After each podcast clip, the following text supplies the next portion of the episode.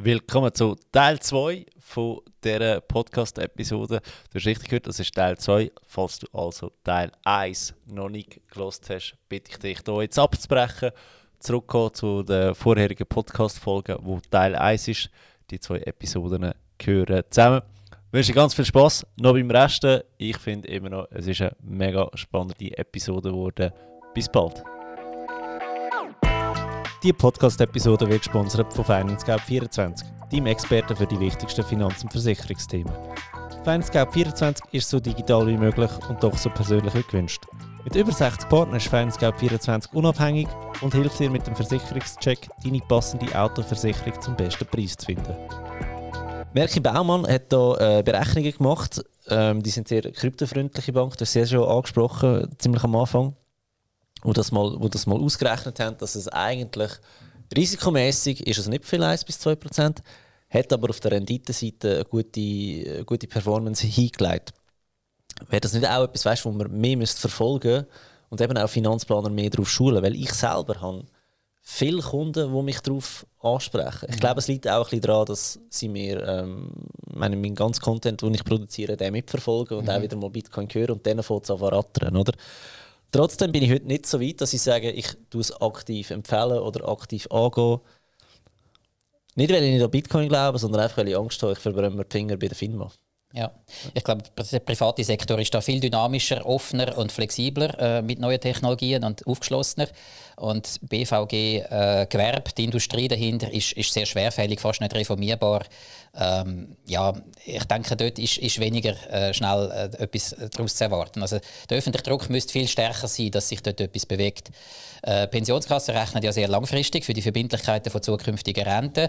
Äh, sie haben verschiedene Herausforderungen, äh, sie haben aber auch positive Entwicklungen, äh, eben die Herausforderung der Inflation oder die Umwandlungssätze, die nicht angepasst worden sind, aber letztlich auch die steigende Lebenserwartung oder jetzt die Zinsen, die wieder gestiegen sind, äh, bieten natürlich auch im Obli-Bereich wieder Möglichkeiten für neue Investitionen. Alternative Investments, früher sind die vor allem Hedgefonds, die haben eigentlich mehr oder weniger schlecht performt im Ganzen. Es gibt nicht mehr viele institutionelle Anleger, die auf Hedgefonds setzen. Ähm, und soweit mir bekannt ist, gibt es auch noch nicht viele Pensionskassen, die sich ernsthaft mit dem Gedanken auseinandersetzen, auch äh, in, in Bitcoin zu investieren. Nein, ich glaube, es ähm, aber auch nicht die Ersten, die sich wirklich damit auseinandergesetzt haben, die unter dem BVV 2 sind, ist äh, FinPension. Das ja. ist aber äh, in einer Freizügigkeitsstiftung, genau. Säule 3a bieten so. Richtig, und in der Säule 3a haben sie es drin. Ja. Leider haben sie es über einen, einen, einen ETP gelöst, wo ja. verschiedene Kryptos drin sind. Also eben die, die möchte gerne Diversifikation, die mhm. du vorhin angesprochen hast. Ich hätte lieber einen reinen Bitcoin drin. Ja, ja, ja ist, also wie soll ich sagen? Wenn du weißt, was du machst, ja, kannst du vielleicht kurzfristig oder mittelfristig, was immer das ist, immer die Frage, was ist kurz- und mittelfristig. Ja. Äh, ähm, Gibt es natürlich schon Studien, die du mehr hast können rausholen oder? Ähm, renditetechnisch, oder? Aber die Frage ist die Langfristigkeit. Wie, wie leistest du an und, und wie, wie viel Energie steckst du drin hinein? Und, und welchen Mehrwert bringt es? Oder welchen Mehrwert bringt es? Bringt es eine zusätzliche Diversifikation? Bringt es eine zusätzliche äh, Korrelation gegen den Markt? Ähm, ist es ein Rohstoff? Tun Pensionskassen mit Rohstoff handeln? Nein, weil es ist sehr spekulativ. Wir wissen nicht, ob Öl teurer oder günstiger wird. Ist es eine Währung? Machen sie Währungsmanagement? Tun sie äh, auf einen sinkenden Pfund wetten oder auf einen steigenden Dollar? Nein, machen sie nicht. Es gibt Firmen wie Winbridge zum Beispiel, auch eine Schweizer Firma, wo, wo das macht, auch mit Gewinn kann machen, wo gut, die haben über mit Tokenisierung äh, ein gutes erstes Asset rausgebracht, aber es gibt ähm, in dem Sinn bei der Pensionskasse keine äh, evidenzbasierte Erkenntnis im Sinn von, jawohl, es bringt in irgendeiner Form einen Mehrwert, egal ob jetzt eben Bitcoin ein Rohstoff soll sein oder ob es eine Währung soll sein, weil in beiden Anlageklassen sind äh, Pensionskasse traditionell nicht daheim, weil es eben sehr viel mehr mit Spekulation als mit einem intrinsischen Wachstum zu tun hat, sodass man kann sagen, da gibt es Mieteinnahmen oder da gibt es Ausschüttungen oder da gibt es Kursgewinn. Äh, eben, ist es eine Währung, dann kannst du sagen, ja, dann ist es einfach das Tauschobjekt. Abhängig davon, ob die Nachfrage da ist, ob der Glauben an Bitcoin da ist. Ist es ein Rohstoff, dann kannst du sagen, ja, die Verknappung kann man sagen, die ist gegeben, aber es müssen immerhin noch genügend Leute äh, das nutzen und kaufen und investieren, dass der Preis überhaupt steigt. Genau. Und, das, das ist genau die Frage, also wahrscheinlich, was du angesprochen hast, oder? Aus meiner Sicht ist es fatal, wenn man sich nicht mit dem Thema beschäftigt hat, was auch immer am Schluss das Resultat ist. Aber einfach per se zu sagen, okay, da kommt jetzt etwas, interessiert mich nicht, weil Teufelszeug, oder? Und ich habe keine fundierte Meinung dazu. Ich kann am Schluss sagen, hey, nein, nach unserer Analyse, wie wir das jetzt verstehen und so weiter, ist es bewusst nichts. Gut, fair enough, oder? Aber der Weg zu gehen, und das ist das, was ich immer wieder mal sehe, gerade in der Finanzbranche jetzt, nicht bei den privaten Leuten, aber ähm, dass einfach die, die Meinung ist da, ja, ist eh schlecht, äh, machen wir nicht. Oder? Und das ist aus meiner Sicht, wie du vorher gesagt hast, ist nicht evidenzbasiert. Das ist einfach Finger in die Luft und mhm. mal schauen, was, was, was Medien schreiben. Oder? Und das ist einfach kein Ansatz. Und ich glaube, das ist das, was ich oder vor allem andere Leute auch kritisieren. Oder? Du hast es vorher angesprochen, äh, Fabio zumindest mal verstehen, aber wirklich verstehen. Oder? Und dann kannst du mit ein, zwei YouTube-Videos kommst halt einfach nicht, nie nicht an, oder? Ja. Das ist ja das, was du gesagt hast mit der Finanzplanung. Muss es nicht mehr dort rein, oder? Oder in die Ausbildung und so weiter.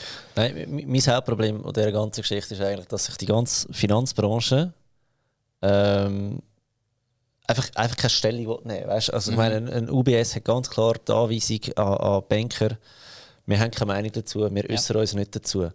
Intern weißt du schon, was passiert. Wenn ich mit den Banker ein Feierabendbier genau, trinke, das ist es. Weißt, redet niemand über ETFs und, und Aktien, oder? Dann, dann reden wir über, über, Bitcoin und das ist spannend und dieses und jenes. Und das ist da, was mich so zum Verzweifeln bringt an dieser ganzen Geschichte. Oder wie, wie können wir uns dieser Verantwortung nicht stellen, Leute auch über das aufzuklären? Ob wir es jetzt gut oder schlecht finden, persönlich ist ganz eine andere Geschichte. Ich weiß, jeder Berater hat seine persönlichen Vorlieben, was, was, was ein bisschen spannend macht. Ich sage es auch, wenn einer eine Finanzplanung bei dir macht oder bei mir oder bei sonst jemandem, er hat drei verschiedene Resultate und das ist ja auch okay. Ja. Die Frage ist, ob es passt. Oder, oder, also, die Schwierigkeit ist auch noch, ich meine, du schaffst oder ich schafft ja auch honorarbasiert, oder? Aber viele arbeiten natürlich auch mit dem Produktverkauf, oder? Mit Bitcoin kannst ja gut, du kannst einen ETP vielleicht verkaufen und so weiter von einem Finanzdienstleister, aber es ist immer die Frage, ja, ja. wie verdiene ich jetzt Geld damit? Absolut. Ich denke, es ist für uns relativ einfach, da auf dem, Hoch, auf, auf, auf dem Sofa zu höckeln und, und genau. Finanzindustrie anzuprangern, weil wir sind dabei, aber doch nicht dabei, oder? Weil die Bank hat natürlich die Herausforderung, äh, sie weißt, sind... da gibt Klicks, wegen dem muss ich da machen. genau, also eben, ich, ich, Klicks?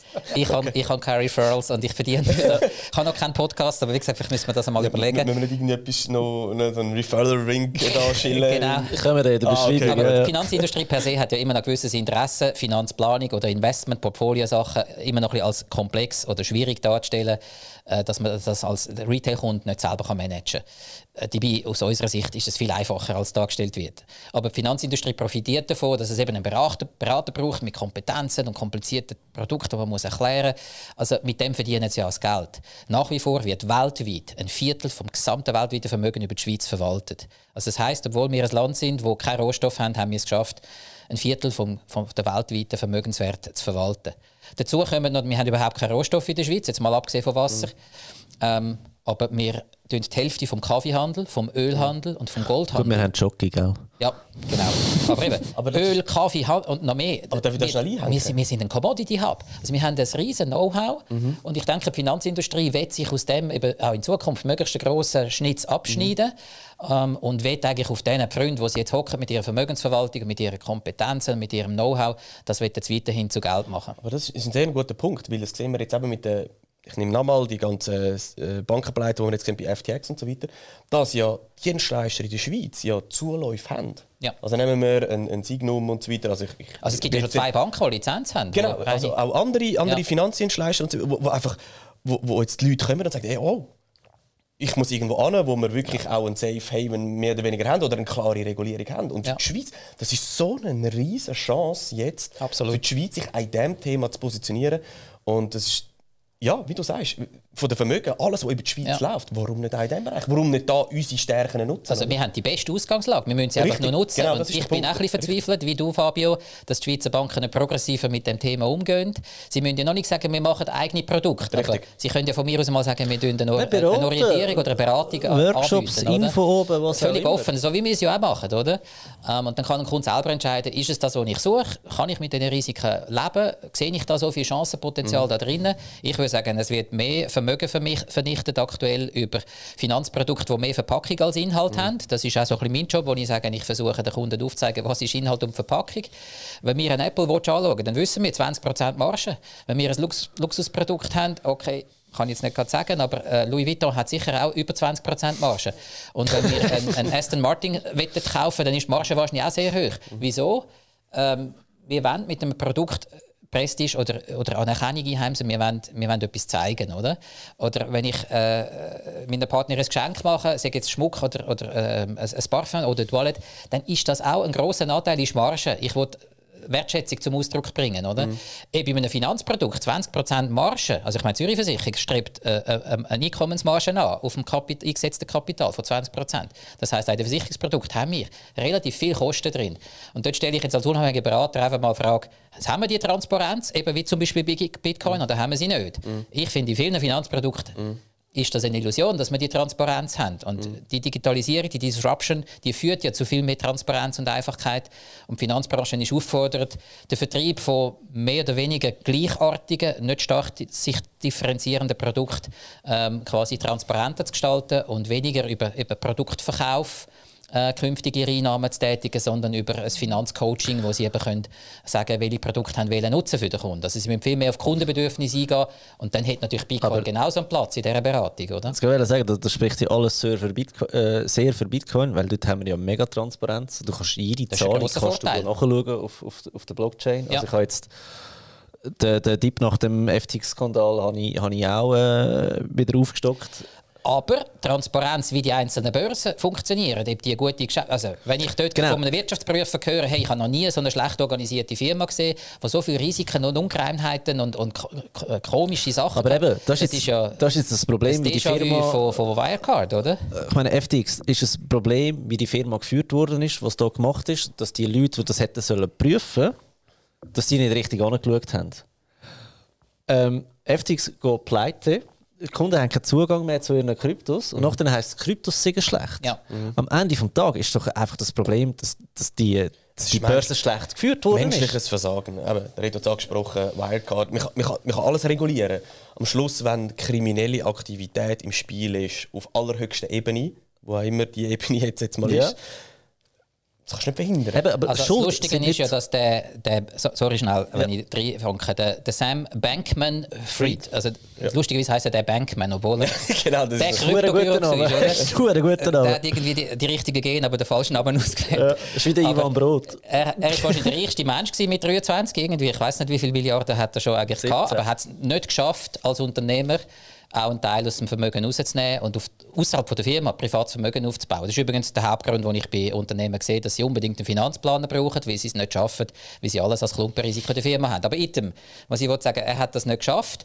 Er ist aber lustigerweise einer von denen der nicht nur altruistisch, weil er hat viel Geld machen, um es nachher zu spenden, sondern er hat sich sogar bis zuletzt noch dafür eingesetzt, dass die Kryptobranche in den USA stärker reguliert wird. Also er hat eigentlich eine stärkere Regulierung ähm, anstoßen, sagen wir es zumindest so. Er war nicht sehr erfolgreich ja. in dem, aber wie er seine Firma geführt hat, katastrophal, genau, oder? Aber, ich weiß nicht, wie tief man auf FTX mit eingehen, aber schlussendlich, äh, ja, wir wissen noch nicht genau, ob er ein Wolf im Schafspelz war, was auch immer am Schluss da rauskommt, wissen wir alles nicht. Oder wie die, wie die Verstrickungen nachher oben sind. Ich glaube, Fakt ist einfach, da ist so viel Misswirtschaft passiert, so viel menschliches Versagen auch von den Aufsichtsbehörden in den USA. Eben, es war genau. eine Entität gewesen, reguliert FTX US, oder? Ja, ja. Und jetzt redet er noch in New York mit den grossen Tech-Gurus aus dem Silicon Valley, mit den Politikern auf allerhöchster Ebene ist er eingeladen worden, in einer öffentlichen äh, Ticket kostet irgendwie 2000 Dollar und so und rettet. Also ja. irgendwie sind da ganz, ganz, ganz, ganz spezielle aber, Gegebenheiten. Nochmal schnell, äh, äh, alles in Ehre, was du sagst, aber ich als Privatanleger habe mega Bedenken, in eine Börse zu investieren oder über eine Börse äh, zu kaufen, Richtig. wenn ich das Gefühl habe, da geht alle paar Jahre oder fast immer wieder einmal ja. eine pleite. Oder? Die grösste 2014, Mt. Gox ist pleite gegangen. Ja. Die Leute warten heute noch auf ihr Geld. Warten, ja. oder? Also kannst du jetzt etwa ausrechnen, ja. wie lange das geht äh, bei FTX. Die werden auch noch ein Zeitchen warten. Oder? Genau. Aber das ist genau der Punkt. Auch wieder für da habe ich doch kein Vertrauen, um dort drüber ein Geschäft zu tätigen, auch wenn mein Berater aber, sympathisch ist. Oder? Genau, aber das Problem, das ist auf der News, das Problem Problem ist nicht, dass Kryptos oder Bitcoin nicht gut sind. Das Problem ist, dass die Firma scheiße war. Ja. Und, und das müssen wir doch mega unterscheiden, oder? Und jetzt, eben, das, das ist ein bisschen da, jetzt haben wir den Nachruf, wegen dem ist der Kurs auch wieder so eingebrochen. Bitcoin ist nicht gut. Das Problem ist die Firma. Ja. Das wollte ich sagen. Das andere ist, äh, ich weiß nicht, ob ihr die, die Geschichte kennt von Terranus äh, in den USA. Das ist äh, Elisabeth Holmes. Super Dokumentation gibt es darüber. Ja, mega die Elisabeth Holmes, die mit 19 eine riesige Firma gegründet hat im Medizinbereich, die gesagt hat, sie können anhand von mhm. einem Tropfen Blut mhm. ähm, alles messen.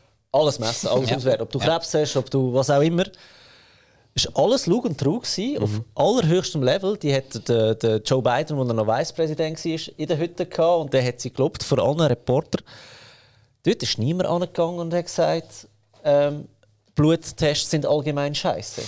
Dort hat man einfach gesagt, die Frau hat betrogen, die Frau mit dem mhm. mit ihrem Partner da, die haben betrogen. Mhm. Die Medizinbranche war null Touch von dem. Die, die ist in Ruhe gelassen worden, oder? Und da finde ich ein bisschen, einfach weil wir in der Kryptowelt unterwegs sind, mhm.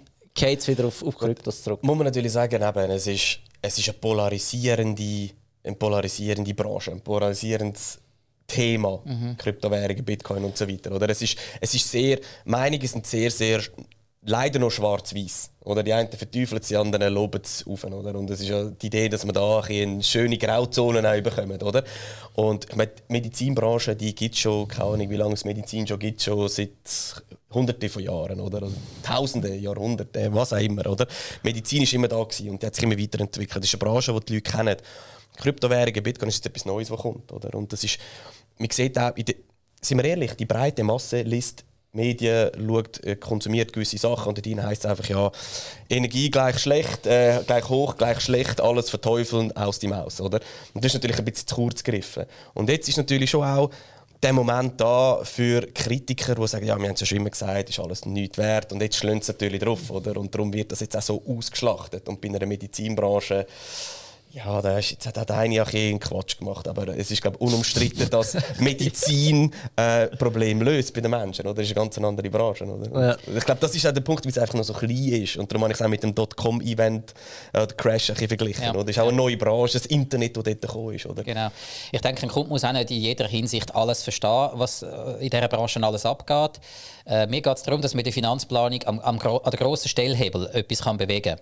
Weil letztendlich ist eine Finanzplanung immer nur so gut, wie sie auch umgesetzt wird. Also nur einfach für Theorie oder für ein schönes Buch bringt es ja gar nichts. Gut, oder? Das ist ganz ein anderes Problem. Und wenn wir jetzt sehen, äh, die meisten Leute haben wirklich zuerst einmal noch ganz andere Sorgen. Du hast in deinem Podcast auch schon genannt, äh, dass es um, um, ums Vertrauen geht in die eigene Altersvorsorge. Ich rede immer von der Generation 50 minus. Äh, da zählen ihr noch dazu, ich bereits nicht mehr. Das sind die Leute unter 50, die länger arbeiten dürfen mehr dürfen einzahlen, aber weniger überkommen im Alter, oder? Und die Herausforderung in der Schweiz ist tatsächlich überhaupt noch nicht gelöst. Ich würde sagen, jeder Zweite, der über 50'000 Franken verdient, der hat im Alter weniger als die Hälfte vom heutigen Lohn äh, äh, Ersatz als Renten, oder? Und die Frage ist jetzt, wie gehen wir das Thema an? Äh, ist da Bitcoin die beste Lösung dazu, weil das langfristig den höchsten Zuwachs verspricht? Oder sollten wir ähm, das auch mit Anlageklassen machen, wo wir wirklich schon über sehr lange Zeit einen validierten, also einen, einen wissenschaftlich erhärteten Erkenntniswert haben, von dem wir ausgehen können? Und nach Inflation, also man redet von sogenannten Realrenditen, kann man sagen, Immobilien geben etwa 2 bis 3 Prozent. Also eben, das ist die inflationsbereinigte Rendite, nicht nur in der Schweiz, weltweit. In der Schweiz ist sie in letzter Zeit ein bisschen höher gewesen. Und bei den Aktien liegt sie etwa inflationsbereinigt bei 5 Prozent. Du kannst also sagen, Immobilien 2,5, Aktien 5. Das ist ein Wert, wo du als konservativer Anleger langfristig darauf kannst zählen egal wo auf der Welt. Äh, sicher nicht mit Einzelinvestment, da kann es mal gut laufen. Am Stammtisch hört man ja immer nur die guten Sachen oder was gut mhm. gelaufen ist. Niemand erzählt, dass er in Wirecard investiert. Doch, ich habe Kunden gehabt, die haben auch schon gesagt, ist alles total abgeschmiert. Ich habe gesagt, ja, ich habe es ihnen ja gesagt, keine Einzeltitel. Mhm. Unter halbe Million vergiss es, muss nicht auf Einzeltitel gehen. Und darum wäre ein Investmentportfolio unter halbe Million hat, finde ich eben, müsste jetzt aus meiner persönlichen Optik als unabhängiger Finanzplanungsexperte auch nicht unbedingt schon auf Bitcoin gehen. Weil einfach das Risiko zu groß ist, der Stellhebel zu klein ist und, und der Aufwand, den die Einzelperson machen müssen, das ist so wenig, oder?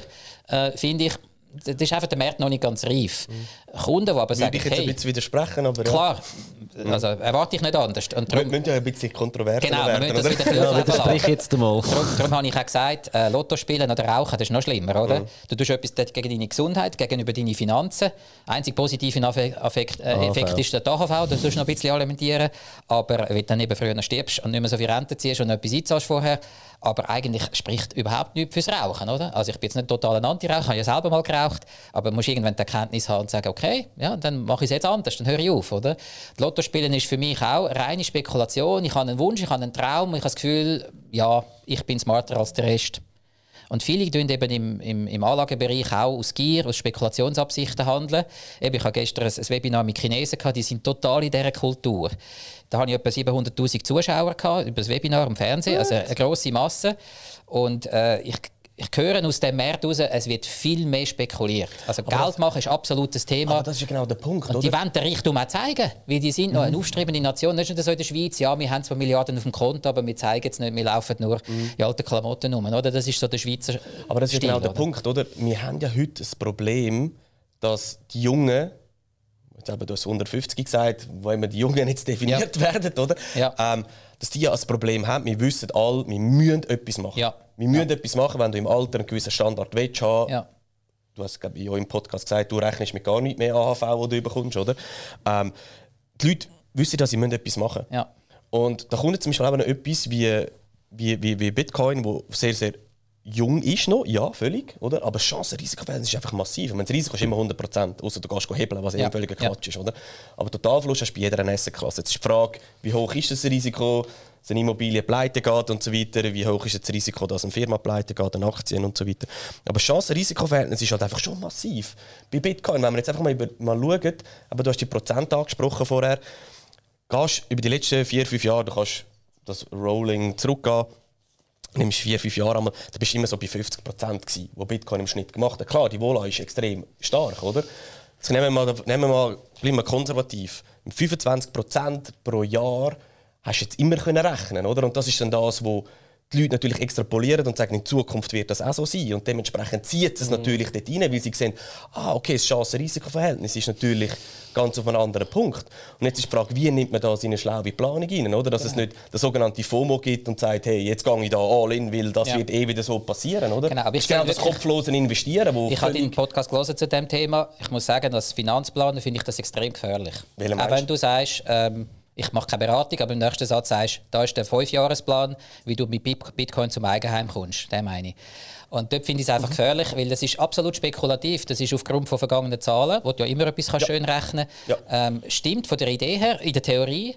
Aber praktische Evidenz null, Verantwortung null. Eine Haftpflichtversicherung, die du für das zahlen Glaube ich nicht, oder? Also letztlich geht es darum, bei der Finanzplanung dem Kunden Szenarien aufzuzeigen mit einer gewissen Wahrscheinlichkeit, wenn er investieren will. Man redet heute in der modernen Form von zielbasiertem Investieren.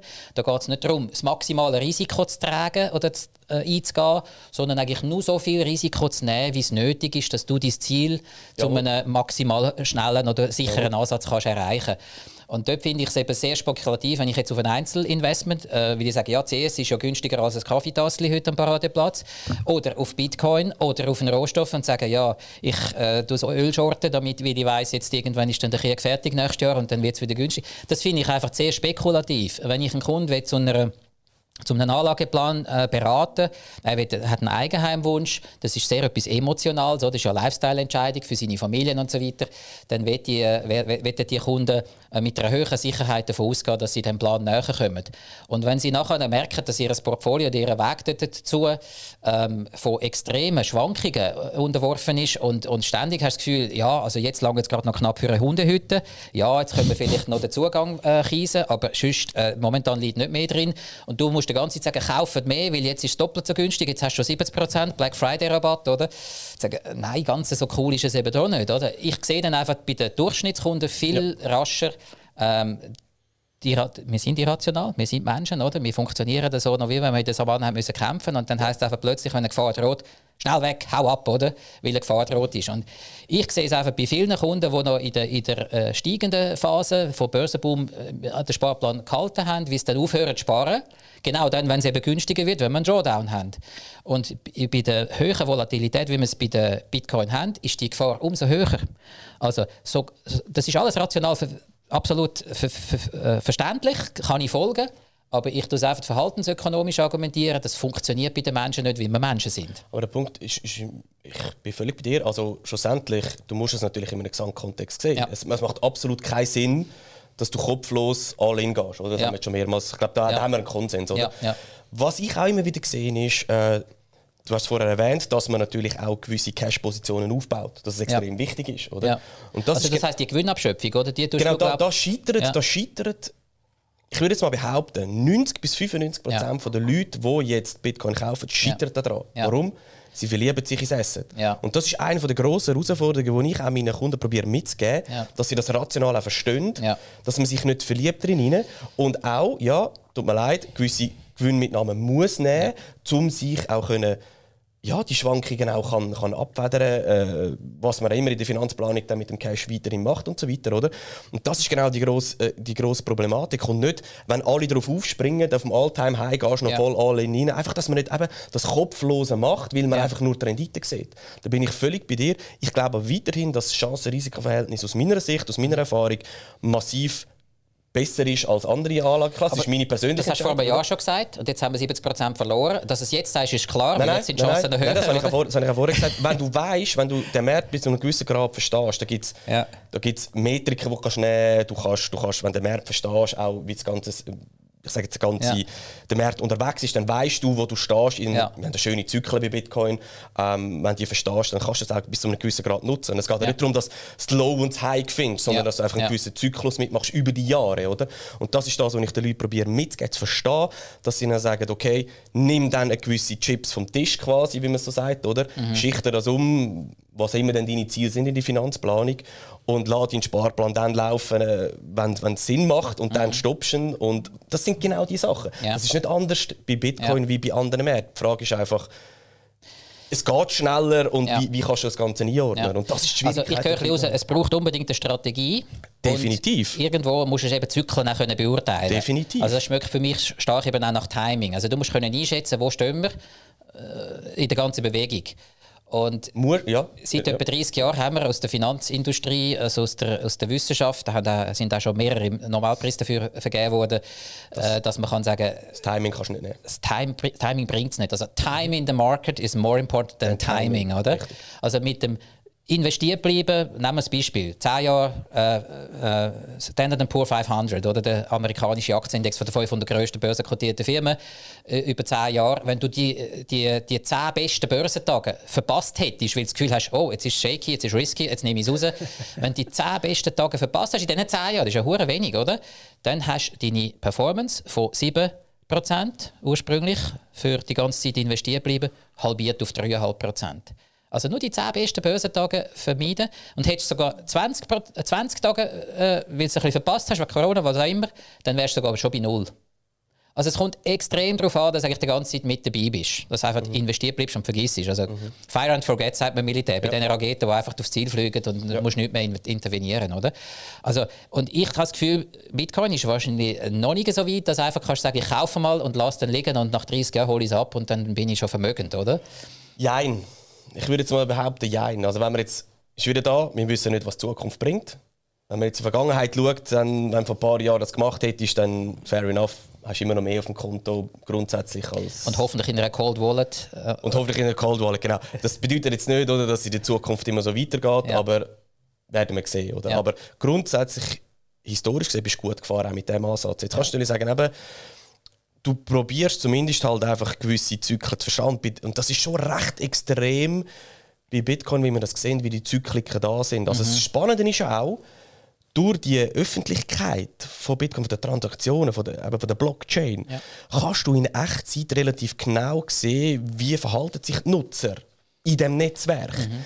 Und da gibt es auch äh, wie du es immer so, so, so schön sagst, evidenzbasiert, wo du gewisse Daten kannst herbeiziehen kannst. Aber es geht nicht darum, perfekt zu timen. Aber gewisse Zyklik hast du bei Bitcoin, die, die kannst du nicht wegnegieren. Nur schon durch das sogenannte Halving, den Angebotsschock, der alle vier Jahre passiert. Oder? Das ist etwas, das, das, das kennen wir gar nicht. Mhm. Das kennen wir bei anderen Assets gar nicht. Und das ist auch die Frage, ja, ist auch etwas Neues für die Bewertung von dieser Branche wie bewertet man Bitcoin am Schluss? Oder? Ja. Mit, mit so einem Halving-Effekt, wo von einer Sekunde ja. auf die andere plötzlich einen Angebotsschock hast von einer ja. Halbierung. Das sind alles so Sachen, die halt einfach wirklich neu sind, spannend sind äh, und dementsprechend auch eine gewisse Zyklik, ganz klare Zyklik ja, hervorrufen am Schluss. Ja, oder? Genau. Wir haben ja auch schon die Frage auf, was gibt es für Alternativen. Gold haben wir vorher auch schon kurz angesprochen. Ich bin nicht so ein wahnsinniger Fan von Gold, muss ich sagen, als Anlageklasse, weil, wenn man es jetzt eben wieder wissenschaftlich anschaut, hat Gold eigentlich auf lange Frist inflationsbereinigt fast Nicht keine Rendite gebracht. Oder? Mhm. Es ist also ein Rohstoff, der eben nur noch sehr begrenzt äh, äh, gemeint wird. Also klar gibt es ein bisschen äh, Mining und so weiter. Wir haben jetzt noch keinen Planeten gefunden, wo das Gold besteht, wo man könnte, äh, das Zeug in die Schweiz... Oder, äh, äh ja, in Schweiz, nicht rentabel. Nicht, nein, das ist ein komisches Businessmodell. Auf jeden Fall, ich bin dort auch sehr zurückhaltend. Ich mhm. sage, wenn Kunden Gold wollen, im, im Sinne von, ja, kaufen sie ihrem Partner, der Partner mal Goldschmuck oder ähm, sonst irgendetwas Schönes was man kann sagen, Gold ist insofern spannend. Es ist dann nicht abhängig von der Technologie oder von Energie. Du kannst es wirklich die halten. Du bist nicht davon abhängig, funktioniert das Internet noch, haben wir Strom, oder? Mhm. Und es ist also im Worst Case, hätte man einen Atomkrieg in Europa, kannst du sagen, Gold ist stabil. Das tut sich nicht so schnell verändern. Du verlierst, verlierst keinen Schlüssel, dass die ähm, Assets könntest zu, zu Geld machen und eintauschen. Insofern, naja, also ich würde sagen mal so, so halbwegs noch plausibel. Und dann kommt der nächste Punkt, wenn etwa die Hälfte der Leute sagt, ja, ich will Gold. Ja, aber es muss dann nachhaltig sein. Und dann sage ich, nachhaltig? Wie wird Gold nachhaltig gefördert? Also es gibt ja scheinbar mittlerweile Firmen, die sagen, sie können kontrollieren, woher das, Geld, das Gold käme. Aber rein chemisch gesehen ist es ein Prozess, der einfach die Umwelt verschandelt. Es geht ja. nicht anders. Und Nachhaltigkeit ist natürlich bei vielen Menschen heute ein Thema, vielleicht in Deutschland sogar noch ein bisschen mehr. Aber ähm, ja, also dort habe ich natürlich auch gewisse Bedenken, ob Bitcoin das Problem kann entschärfen kann, wie das andere Kryptowährungen bereits gemacht haben. Momentan sieht es nicht danach aus. Ähm, aber Redest du vom Energieverbrauch? Ja, genau. Und dort finde ich, müssen wir halt auch darüber reden, ob man das kann lösen kann. Natürlich kannst du sagen, es ist im Verhältnis wenig, aber es, es gibt ja Alternativen. Wieso nutzt man denn die Ideen nicht, wenn man schon sagt, wir sind progressiv und offen für alle Technologien? Wie, äh, wie schlimm ist der Energieverbrauch von Bitcoin? Wie schlimm dass der Energieverbrauch der ist überhaupt nicht schlimm. Überhaupt nicht. Also klär mal, auf, weil, weil, klär mal auf, weil das ist etwas, was du immer wieder liest, oder? Der Bitcoin verbraucht zu viel Energie. Die Argumentationskette ist ja Strom gleich, also Stromverbrauch gleich schlecht, weil CO2. Das ist ja die Argumentationskette, die man heute immer wieder hört. Egal, um welcher, was man mit dem Strom macht, oder? Beim Tesla ist es dann wieder gut, oder? Das ist wieder ein anderes Thema, oder? Aber grundsätzlich ist ja ah, viel Stromverbrauch gleich schlecht, weil CO2 dementsprechend Umwelt schlecht äh, und so weiter, oder? Und schlussendlich ist ja die Frage, ja, wo, von welcher Quelle kommt der Strom? Oder? Das ist ja die Frage. Und ich meine, niemand stellt Atom, äh, ein Kohlekraftwerk auf, zum Beispiel zum Bitcoin meinen. Niemand. Sondern im Gegenteil, also ich bin fest davon überzeugt, dass Bitcoin an der ganzen Energiewende einen Schub wird verleihen. Warum? Nehmen wir jetzt zum Beispiel die Windräder. Windräder stehen teilweise still. Warum stehen sie still? Weil sie nicht wissen, wohin mit der Energie. Ja, sie können sie das Netz einspeisen, weil ja. Netze belastet sind.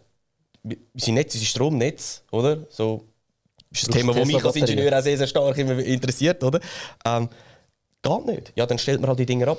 Das Problem haben sie jetzt bald im Wallis, oder? Genau. Die Solaranlagen da stehen an der Grenze zu Italien. Genau. Und was, das nicht was machst du mit dem Strom? Was machst du mit dem Strom? Den kannst du nicht einspeisen. Also musst du ihn lokal brauchen. Also ich glaube, Firmen haben ja in der Schweiz zugemacht zum meinen, aber du meinst, die gehen jetzt wieder auf? Ja, das ist nicht die Frage. Wenn, wenn du ein Angebot du willst hast, die Energie nutzen von schlussendlich, dem. schlussendlich ist es einfach ein Beispiel, oder, wo man ja. darüber nachdenken kann. Ja, warum lässt man jetzt nicht die Anlage laufen? Weil ich weiß von, ich habe zwei Kunden gehabt, die haben mir das erzählt auch, ähm, ich arbeite bei Energielieferanten und so weiter die tun teilweise den Strom im Boden ableiten. Mhm. Der wird einfach nicht gebraucht. Der wird ja. für nichts gebraucht. Ja. Entweder stellen sie es ab oder sie leiten ihn ab im Boden. Jetzt kannst du doch sagen, ja, Entschuldigung, aber das sind so Ineffizienzen, die wir haben in unserem, in unserem Energieversorgungsnetz, überall. Ja. Meine, wir müssen mal vergleichen, weltweit, weltweit die Energieproduktion, nehmen wir an, ist ein Meter. 30 cm davon, von diesem Meter, sind Verluste. Verlust. Der Anteil von Bitcoin ist je nachdem, wie viel Rechenleistung im Netzwerk ist, etwa ein Millimeter. Anteil von dem Meter. Ich finde, wir können ein bisschen von der Diskussion ab. Nein, ich will, ich will nur schnell sagen. Gehen wir doch darauf ein, dass man Stake of Proof machen können. Proof of, nein, Proof, of Stake. Proof, nein, ja, das, das, sind aber ganz, das sind, also Proof of Stake ist ja das, was Ethereum macht, oder? Ja. Ethereum ist Wieso macht das Bitcoin nicht? Ganz bewusst nicht. Wir sehen, wir sehen ganz klare Tendenzen bei Ethereum. Jetzt beim Wechsel von Proof of Work, man braucht Energie, ja. Rechenleistung, um das Netzwerk aufrechterhalten, Netzwerk schützen und so weiter geht man jetzt auf Proof of Stake, was Ethereum macht, ja. und sagt, okay, wir brauchen nicht mehr die Energie, sondern die, die die Blockchain weiterentwickeln, ja. die müssen einfach ihr Geld hinterlegen. Ja. Das ist Mindestens doch eine elegante Lösung und braucht keine, ja, das Problem, das, Problem ist jetzt, das Problem ist jetzt, wir sehen ganz klar, es sind ungefähr, ich müsste die Zahlen nicht mehr ganz äh, Stand heute im Kopf, aber es sind 68 bis 70 Prozent von allen Ether, die ja. gestaked sind, hinterlegt sind, ja.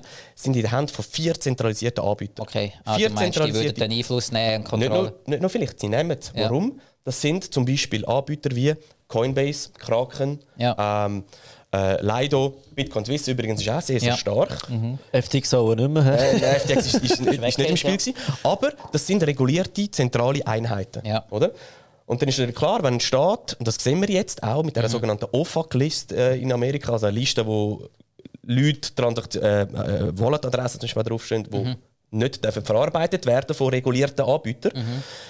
Dort äh, sieht man jetzt ganz klar, dass Zensur stattfindet, dass Transaktionen nicht verarbeitet werden, mhm. weil wenn der Staat natürlich zu diesen Validatoren angeht und dann sagt, hey, wenn ihr das verarbeitet, dann verliert ihr eure Lizenz. Mhm. Und jede Firma, die logischerweise reguliert ist, mhm. die sagen, mhm. nein, ich kann mein Business nicht mehr laufen lassen. Oder? Mhm. Das heißt, es führt rein aus, aus dem Gedanken vom, vom freien, dezentralen Geld oder von Zensurresistenz, mhm. führt ein Proof-of-Stake-Verfahren, und das sehen wir jetzt ganz klar bei Ethereum, dazu, dass Zensur stattfindet. Mhm. Und bei Proof of Work da hast du keinen Einfluss auf eine zentrale Einheit. Ja, oder? Okay, also das könnte ein Vorteil sein. Umgekehrt, man mhm. will ja, du sagst jetzt Zensur, aber man will ja auch mehr Regulierung jetzt. Es braucht sie auch. Die Branche fordert es, weil sonst mhm. könnte es dazu führen, dass einfach immer mehr Börsen zugehen. Ja. Ähm, und ich denke, es ist auch wieder eine Chance für die Schweiz, eben, weil wir sind als gut regulierter Finanzmarkt bekannt. Und es könnte ja heißen, dass man Schweizer Banken oder Schweizer Finanzdienstleister in diesem Bereich könnten das ähm, aus der Pole Position. Aber das ist dann auf der Ebene vom Anbieter ja. und nicht auf der Ebene, wo Zensur stattfinden kann vom Produkt quasi. Genau. Wobei FIMA hat ja auch schon ziemlich stark aufgeholt und sich ein gewisses Krypto-Know-how erarbeitet. Ich weiß jetzt nicht, ob das in deinen Augen genügend ist. Also ganz ehrlich, FIMA macht einen super Job, was ja. das anbelangt. Ja vor allem auch der Austausch äh, mit der ganzen Branche und so weiter. Das ja. ist aber der Vorteil von der Schweiz, dass wir so nah ja. und klein miteinander reden auch noch, oder? Ja. Nein, nein, die haben, die haben teilweise ein gutes Know-how. Jetzt mit dem Schritt, wo es weitergeht, Stichwort Relay, eben mit wie viel ohne dass ich muss registrieren mit ja. den 1000 Franken okay, und so weiter. Ich glaube, das schießt jetzt über das Ziel aus, das ist meine persönliche Meinung, ja. weil es nicht technologieneutral ist, aus meiner Sicht. Aber grundsätzlich, die Firma ist auch offen und baut sich das Know-how auf, was ja. finde ich gut, oder? Ja. Aber rein von den Nachteilen her muss man schon unterscheiden, ja, Regulierung braucht es, glaube ich, wenn es zentrale Anbieter sind, dass ja. da ganz klare Standards eingehalten werden, was mit ja. den Kundengeldern gemacht wird und so weiter und so fort. Aber das hat nichts damit zu tun mit, ja. Mit, ich mit denke, in der ganzen Diskussion könnte es helfen, wenn wir ein bisschen wegkommen von diesen, ich sage jetzt, Argumente, die nach Verschwörungstheorien sind. Ja, die Welt geht unter oder alle dich enteignen und, und Staaten dich ausrauben und so.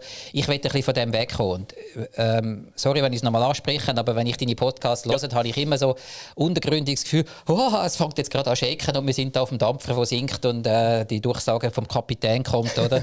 und dann habe ich das Gefühl, ja... Gut, das bringt auch Klicks, oder? das darf man auch sagen. Nein, nein ganz ehrlich. Nein, also ich, aus Sicht kann... von einem deutschen Anleger kannst du sagen, ja, das mag sein, ich, ich höre ja das auch, aber äh, letztendlich in der Schweiz ist die Situation nicht so gravierend. Ich kann, kann jetzt gerade sagen, genau. Ich glaube, da müssen wir einfach unterscheiden. Genau. Wenn wir auf, aus Schweiz, ganz ehrlich, wir in der Schweiz leben in einem Ponyhof. Ich ja. glaube, da sind wir uns einig. uns geht es super. Ja. Wir, haben, wir haben grundsätzlich auch mit ja. Covid-Situation, darf man das sagen, sonst wird es wieder Panther, also Mach nur.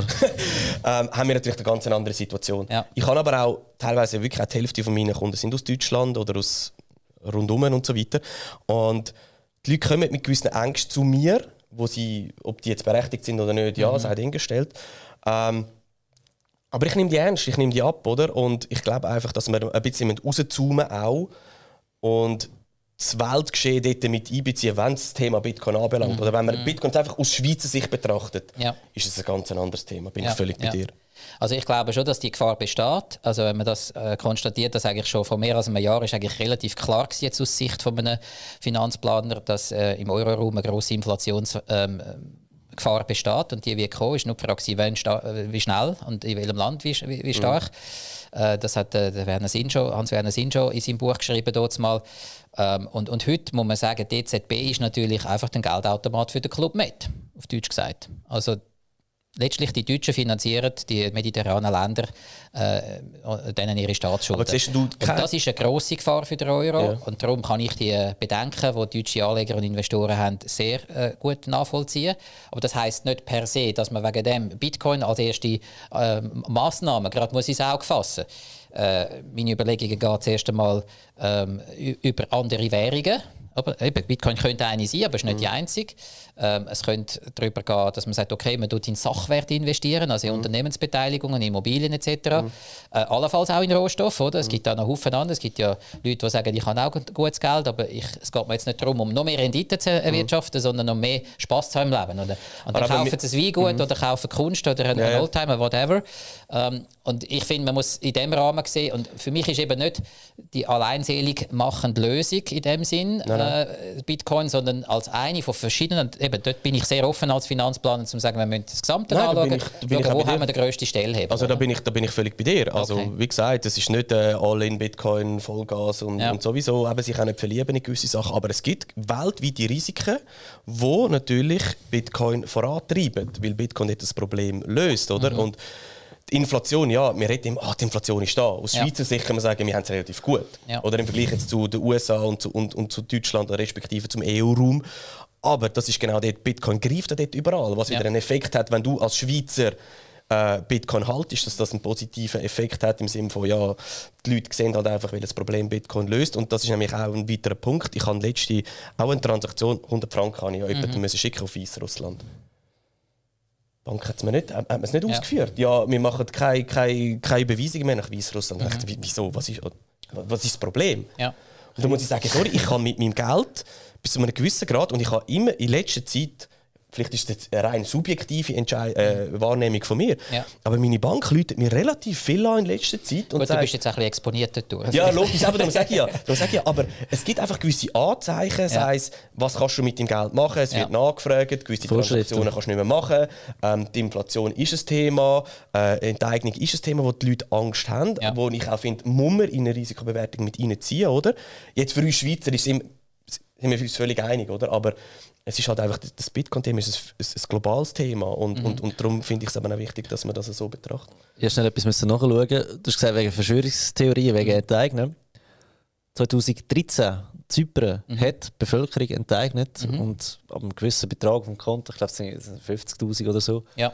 sind äh, 6%, 10% sind einfach mal abgebucht worden. Oder? Ja. Also, das ist noch nicht so lange her, oder? Das ist ein Fakt. Also, das ist Nein, ist sogar das Nachbarland, ist ein spezieller Finanzmarkt. äh, auch ein Absolut, ich sage nur, es kann, zwielichtig, sagen wir es mal so. es kann passieren, Ja. oder? Und, Ja. und das Zwielichter, das haben wir halt schon an gewissen Teilen äh, auf dieser Welt, oder? Ja. Also, ich will nicht sagen, Verschwörungstheorien sind gut, um das Ganze voranzutreiben. Ich sage nur, es kann effektiv passieren, Ja. Enteignung, oder? Jetzt Ja. einfach mal zu dem, Genau. zu dem Thema. Aber eben aus einer Wohlstandsnation aus, wo eben das äh, relativ wenig Risiko will tragen oder eingehen, ähm, ist, ist das natürlich eine Anlageklasse, die wirklich High Risk ist. Und darum finde ich, wir müssen es auf, auf dem Level wie, wie Private Equity oder so anschauen.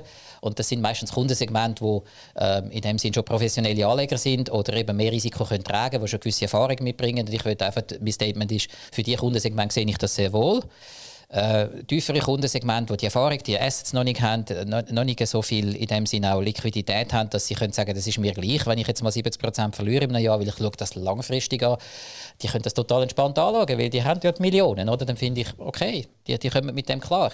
Obwohl ich muss sagen, im Affluent-Bereich, wo ich berate, sehe ich auch Kunden, die brauchen einfach ihre 20'000, 30'000 Franken pro Monat, die sie verbrennen. Und äh, ja, wenn das dann kommt mal sie nicht mehr auf, kommt... dann kommt sie auf 70% Verlust auch nicht mehr drauf an, Ja, das ist nicht die Frage, wie hoch sind die Auslagen oder was haben sie sonst noch für unternehmerische Risiken. Und wenn ein Unternehmer natürlich sagt, ja, während Corona kann ich nicht mehr geschäften, weil ich werde nicht mehr beliefert oder äh, der Regulator schreitet ein und verbietet mein Geschäft, weil es jetzt nicht relevant ist in der, in der, in der Corona-Zeit, dann muss ich sagen, ja, das ist ein Risiko, das man nicht auf dem Radar hat. Das ist Black Swan. Oder? Äh, und, und dann musst du darauf eingehen, wie kannst du das finanzplanerisch lösen. Und, und dort finde ich, bin ich halt immer am Verfechter Cash is King. Also man soll genügend Liquidität haben ähm, und, und einfach genügend diversifiziert sein. Und wenn dann 4, 5 Prozent noch Bitcoin sind, äh, wegen dem geht die Welt nicht unter, aber äh, es rettet auch nicht deine Altersvorsorge. Das ist, äh, Ja, ich glaube schon. Aber ja, ich glaube, Das wir ist- können eine Stunde darüber Wir diskutieren. reden dann in, in, in ein paar Jahren noch. Genau. Was Ja. ich schon ein bisschen früher noch will. Wobei ich kann immer im Frühjahr enden, weißt Aber erst mit 70. Ah, okay, gut. Sehr gut. Hey, wir sind äh, weit über eine Stunde. Ähm, ich glaube, Themen gäbe es noch mega viel, aber es muss auch immer Sinn machen im Podcast. Wie viel will man ansprechen? Kann man ansprechen?